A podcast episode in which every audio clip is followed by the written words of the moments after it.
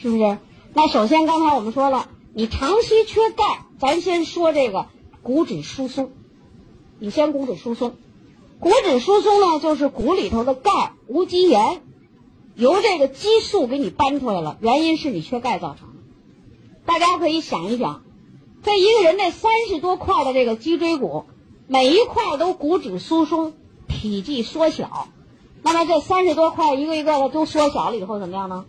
身高缩短，所以人到中年以后，到老年以后就觉得越长越不高了，反而矮了一块。原因就是骨质疏松造成的。所以这个病呢，就叫做一个什么呢？无声无息的流行病。你有的人你可以疼，你可以痛，但有很多人不疼也不痛，就个儿缩了，对不对？个儿再一缩，大家再看看，你说这弯曲度，那我这一缩了，它就没有弹性了呀，蛋白质补充也不好了。那你看这个弯曲度是不是可以再往前拱一点啊？这个再往后拱一点啊？这再往前，于是人就开始驼背、弯腰，对不对？就弯腰驼背了。所以你为什么就是人老了就就就一定要弯腰驼背啊？不是。就是你这营养不够，脊椎骨的这种骨质疏松，再加上那个弹簧垫里边那个垫里边的蛋白质，你看这个纤维环还有中间那髓核都是弹性结构。为什么我在这儿说一个弹簧垫儿的作用呢？就是有弹性。你缺这个的时候呢，你看你这个疏松变小，就没这么长了。然后呢，弯度增加，好，你这整个就是弯腰驼背了啊。所以年轻人。从你年轻的时候开始，特别的大小伙子，我告诉你，你就从这儿开始要好好的补充营养，然后你老了的时候仍然比较笔直。啊，我们中国的老年人呢，一到六七十岁、七十来岁，就不用说旅游了，都在那弯腰驼背，浑身疼，是吧？可是我在西安那个城市，我就特别感触。西安是个古都，旅游的人很多，尤其是老外很多。哎呀，我在那一看到老外啊，都七十来岁，也白头发了。背着双背肩的挎包，啊，腰腰杆都笔笔直的，他到处去旅游。他身体不好，谁敢去旅游？对不对？你必须得身体好啊。他到那儿要上哪儿啊？是是上那个什么我们的这个，呃，这个好多古城啊，呃，上这个什么也有从那带到新疆的，还有到兰州的啊，看那敦煌的什么什么，到那地方去的，那身体不好绝对不行。所以我一看很感触。这个背着双背肩书包也是一样。你说你这后背这驼起一块来，你再背一书包，它好看吗？是不是？那他得他那个人这比较平，是吧？你背的好。你说你这本来就驼着来，你还背包在那再多出一块，这能好看吗？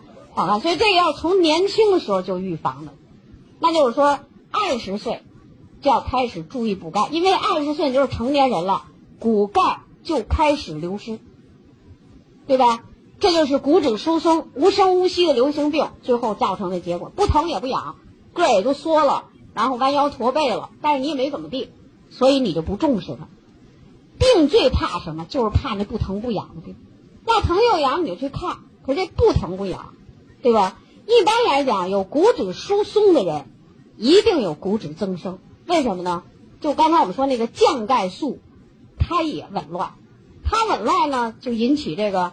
甲状旁腺素、降钙素全紊乱的时候，你一定会是骨质疏松，然后合并着骨质增生。那下边我们就看看这个脊柱，你要骨质增生，你会怎么样？啊，大家看这脊柱，这脊柱这骨质增生呢，一般我们叫就叫唇状凸起，就那像嘴唇似的出来一块。那从哪儿呢？那就是两个椎骨，比如说这两个椎骨啊，那大的是不是？两个椎骨这不中间有个缝吗？那它这一增生呢，它就从这儿增生，那就叫唇状凸起。这个唇状凸起呢，那你想想啊，它本来两个骨在这样从这缝里增生了，它增生以后会怎么样呢？那增生的这凸起的这一块就会压迫到这中间的这空腔叫什么呢？就我们形成的那个椎管儿放脊髓的地方，对不对？摞起来它不就形成一管了吗？然后你就脊髓在里面走，脊髓要分出神经。它都要从这个我现在指的这个阴影的部分这呢，这叫做椎间管，从这儿穿过去，然后分布到那全身各处，胳膊上、腿上、身上都有，对不对？你这就叫神经出来。你这有增生的时候，它一定要压迫神经，于是压迫神经，那就看你哪增生的厉害了。我们比较常见的骨质增生，那就是在颈椎部分，特别是五六七这几节增生。这个一增生呢，就压迫到你这个什么呢？从这儿分出来的神经都到哪了？一般都是到手臂上，就到你这手臂上。所以这时候你就会手臂疼痛、麻木、发凉，就会有这种感觉。这一般就是这个颈椎就骨质的有问题了，骨质增生了。啊，有增生一定骨质会疏松，这两个就像那个同胞姐妹一样，啊，那就可以压迫到这儿。那腰也是一样啊，腰上的神经呢，它从这儿穿出来以后呢。它要上人的下肢上去，就腿上，所以你腰椎骨质增生呢，它就是腿疼、腰疼、腿疼。所以像这样的骨质增生的病，你就明白了，必须补钙。你不补钙，它越增生越厉害。你补钙了，坚持长时间的补，有时候还可以逆转。就你增生出来的东西呢，因为你把两个这个激素代谢给它，再加上蛋白质、其他营养素的补充，它会逆转。这都不叫重的，这还不叫重的骨质增生。那么咱们再看看重的，你看这个地方，我说叫椎管的这个地方，叫叫这个椎间孔的这个地方，因为两个落在一起，你不有阴影吗？中间就形成一圆孔，神经从这儿穿过。哎，有的人的骨质增生呢，就在这儿增生，一增生就压迫神经，他的敏感部位就甚至有的人敏感到什么呢？我就大手指头疼，我就什么食指疼，我就中指疼。他就这几个手指头麻，那就是说明这个椎管这骨质增生了。那这样的人，你要不补钙，那你这这不是有好多好多这种管吗？那可能以后慢慢都会增生。所以就得赶紧补钙，控制症状，然后再坚持补钙，最好让它逆转一些，啊，让它消退一些最好。这是这种增生啊。你看那个，就是我们一路下来讲课啊，就碰到好多这样的朋友，通过补钙。就这些症状大有好转，还有一种增生更吓人。你看这椎管中间这管，这四周围都是骨头吧？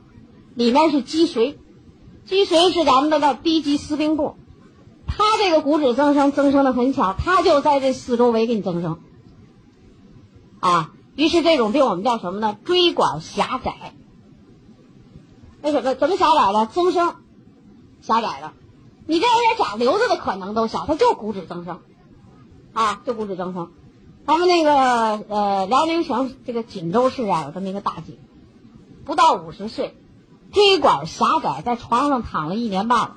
为什么？她一狭窄，她压迫这个脊髓神经啊，里边走的是一个很重要的神经啊，所以她就几乎像瘫痪在床上了，不能动了，浑身疼。她就说她浑身疼的就不行。后来他就用我们这个，一开始不是用咱们那钙镁片啊，不是用咱那营养，用社会上买的那好多钙，给他补的哈。他他们家也是图便宜，上市场上买那种批发的什么哈，什么名我就不说了，反正你们都清楚。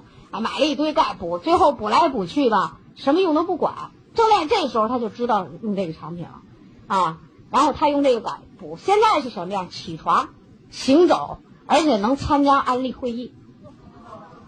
就是这么一个椎管狭窄的人，啊，他那个狭窄的部位呢，以这个从就是腰这儿开始重，你不都是管吗？他从腰这儿开始重，所以他双腿不能下地，压迫神经非常的厉害。哎，这个大姐很有意思，我到锦州讲课呀，她就告诉我，她人很胖，比我有劲儿。嗯，这个这个大大家说宋老师走啊，不要问问题，很累的。他可好，拽着我那书包，给我一屁股摁在一凳子上了，我起不来了。然后他就告诉我，一定要告诉你一件事。我说什么事儿？你要告诉我们的安利朋友，我就是椎管狭窄，补充营养，现在好了，好了不少。其实他不能完全让这个骨质就全回去，但是他这怎么样呢？修复的就比原来好了，神经比较畅通了，轻了一些，所以他症状减缓了很多啊。我说你还在继续用，啊，这个这个咱们有不少这样的朋友。那就是这，这是我们刚才讲的，都是围绕着骨质增生啊，什么这个呃骨质疏松啊这类的啊，我就给你讲讲这些部位都可以。那为什么我要拿这个东西来讲呢？就是这儿最严重，对不对？那同样，你比如说你这个脚后跟是不是可以骨质增生啊？也可以啊。你这个膝关节里边也可以长个骨刺啊，关节里长骨刺呢，扎扎的疼啊，也有啊。那我们医院的一个护士，就是因为腿里头长了一个骨刺，骨质增生，从此就别再干他的护士了，他走不了啊，对不对？